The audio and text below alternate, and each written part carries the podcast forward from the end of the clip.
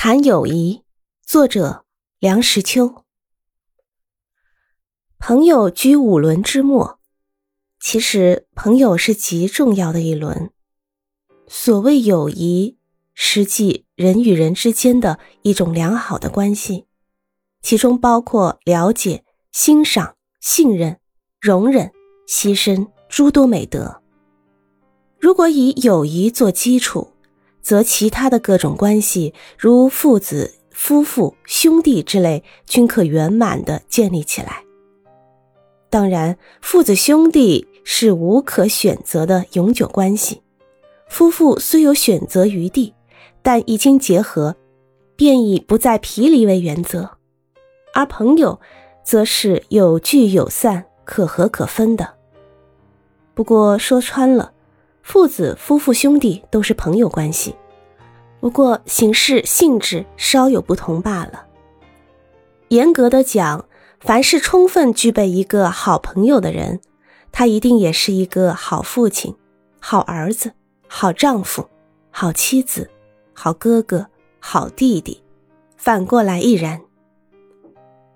我们的古圣先贤对于交友一端是甚为注重的。《论语》里面关于交友的话很多，在西方亦是如此。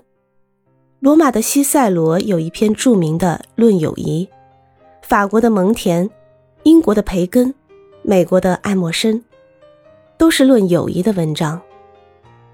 我觉得近代的作家在这个题目上似乎不大肯费笔墨了，这是不是书记之士友谊没落的象征呢？我不敢说。古之所谓稳静交，诚意过高，非常人所能企及。如 Damon 与 Pythias，David 与 Jonathan，怕也只是传说中的美谈吧。就是把友谊的标准降低一些，真正能称得起朋友的，还是很难得。试想一想，如有银钱经手的事，你信得过的朋友能有几人？在你。增登失意或疾病患难之中，还肯登门拜访，乃至雪中送炭的朋友，能有几人？你出门在外之际，对于你的妻室若媳肯加照顾，而又不照顾的太多者，又有几人？再退一步，平素投桃报李，莫逆于心，能维持长久于不坠者，又有几人？总角之交。如无特别利害关系以为维系，恐怕很难在若干年后不变成路人。富兰克林说：“有三个朋友是最忠实可靠的：老妻、老狗和现款。”妙的是，这三个朋友都不是朋友，倒是亚里士多德的一句话最干脆：“我的朋友们嘞。”世界上根本没有朋友，这句话近于愤世嫉俗。事实上，世界上还是有朋友的，不过虽然无需打着灯笼去找，却是像沙里淘金，而且还需要长时间的洗练。一日真铸成了友谊，便会金石同坚，永不退转。大抵物以类聚，人以群分，臭味相投。方能有以为好，交朋友也讲究门当户对，纵不像九品中正那么严格，也自然有个界限。同学少年多下贱，武林裘马自轻肥。于自轻肥之余，还能对着往日的旧游而不把眼睛移到眉毛上边去吗？汉光武容许严子陵把他的大腿压在自己的肚子上，固然是雅量可封，但是严子陵之毅然决然的归隐于富春山，则尤为之趣。朱洪武写信给他的一位朋友说：“朱元璋做了皇帝，朱元璋还是朱元璋。”话自管说的很漂亮，看看他。后来之诸路功臣，也就不免令人心悸。人的身心构造原是一样的，但是一路幻途可能发生突变。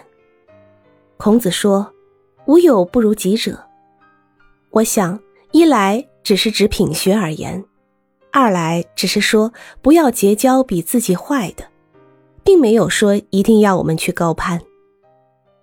友谊需要两造，假如双方都想结交比自己好的，那就永远交不起来。好像是王尔德说过：“一个男人与一个女人之间是不可能有友谊存在的。”就一般而论，这话是对的，因为如有深厚的友谊，那友谊容易变质；如果不是心心相印，那又算不得是友谊。过犹不及，那分际是很难把握的。忘年交倒是可能的。祢衡年未二十，孔融年已五十，便相交友，这样的例子史不绝书。但似乎以同性为限，并且以我所知，忘年交之形成固有赖于兴趣之相近与相互之气上，但年长的一方面多少需要保持一点童心，年幼的一方面多少需要显着几分老成。老气横秋则令人望而生畏，轻薄窈窕则人且避之若晚。单身的人容易交朋友，因为他的情感无所寄托，漂泊流离之中，最需要一个一倾激素的对象。可是等他有了红袖添香、稚子后门的时候，心境就不同了。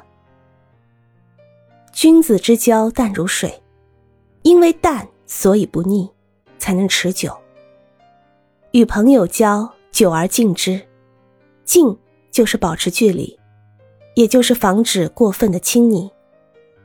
不过，狭而敬之是很难的。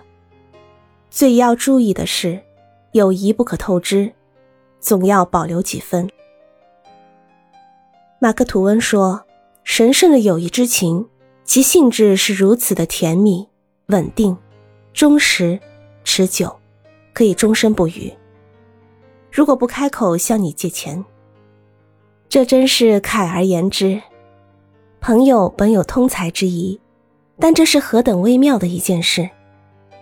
世上最难忘的事是借出去的钱，一般人为最倒霉的事莫过于还钱。一牵涉到钱，恩怨便很难清算的清楚。多少成长中的友谊都被这阿堵物所戕害。规劝乃是朋友中间应有之意，但是谈何容易？名利场中沆瀣一气，自己都难以明辨是非，哪有余力规劝别人？而在对方则又是良药苦口，忠言逆耳，谁又愿意别人批他的逆鳞？规劝不可当着第三者的面前行之，以免伤他的颜面；不可在他情绪不宁时行之。以免逢彼之怒。孔子说：“忠告而善道之，不可则止。”我总以为劝善归过是友谊的消极作用，友谊之乐是积极的。只有神仙和野兽才喜欢孤独，人是要朋友的。假如一个人独自升天，看见宇宙的大观、群星的美丽，他并不能感到快乐。